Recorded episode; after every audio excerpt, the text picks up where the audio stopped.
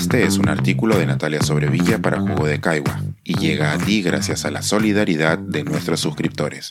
Si aún no te has suscrito, puedes hacerlo en www.jugodecaigua.pe. La historia y los símbolos. La ideología está hasta en la billetera.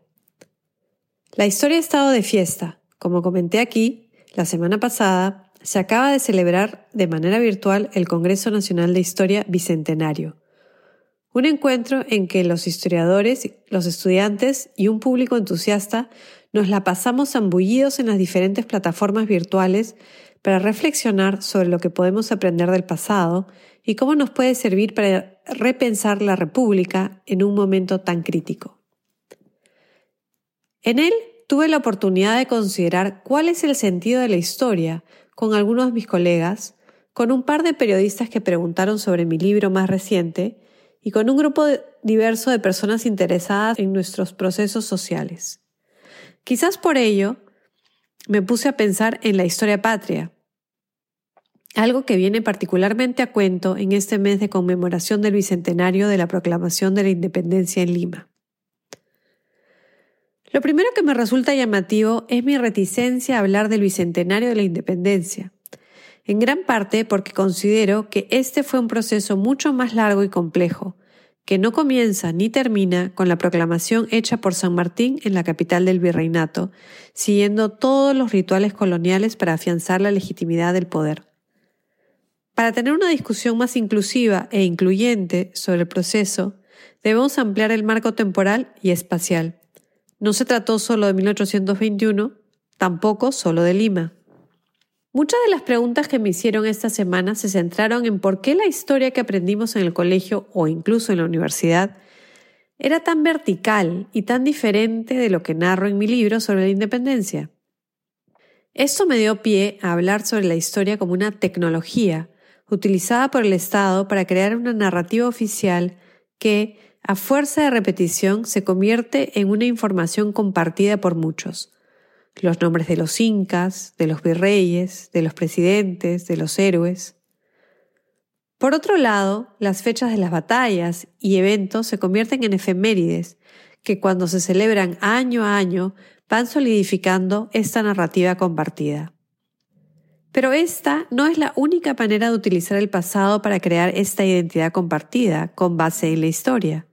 Se usa también en el espacio público, en las calles que llevan nombres de personas, lugares o momentos que los gobiernos locales o nacionales quieren recordar, y los monumentos que de manera subliminal nos hablan con mármol y metal sobre el pasado. Aunque la mayoría no tenga idea de quiénes son y por qué están ahí, una función parecida la cumplen los símbolos como la bandera, el himno y la escarapela, e incluso las monedas y billetes.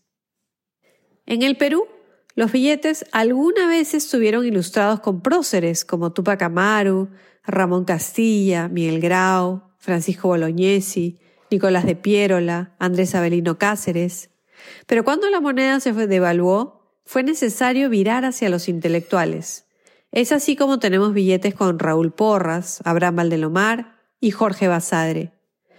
Pero varios intelectuales, entre ellos César Vallejo, Ricardo Palma y Víctor Raúl Aya de la Torre, también se devaluaron en el camino. En un pasado más lejano tuvimos billetes con incas y con Francisco Pizarro, y ahora nos queda solo un héroe para la denominación más baja, José Quiñones, y se ha recurrido a la única mujer, Santa Rosa, para el billete de la denominación más alta. Aunque para el Bicentenario también se han emitido billetes de 200 soles con la imagen de José de San Martín.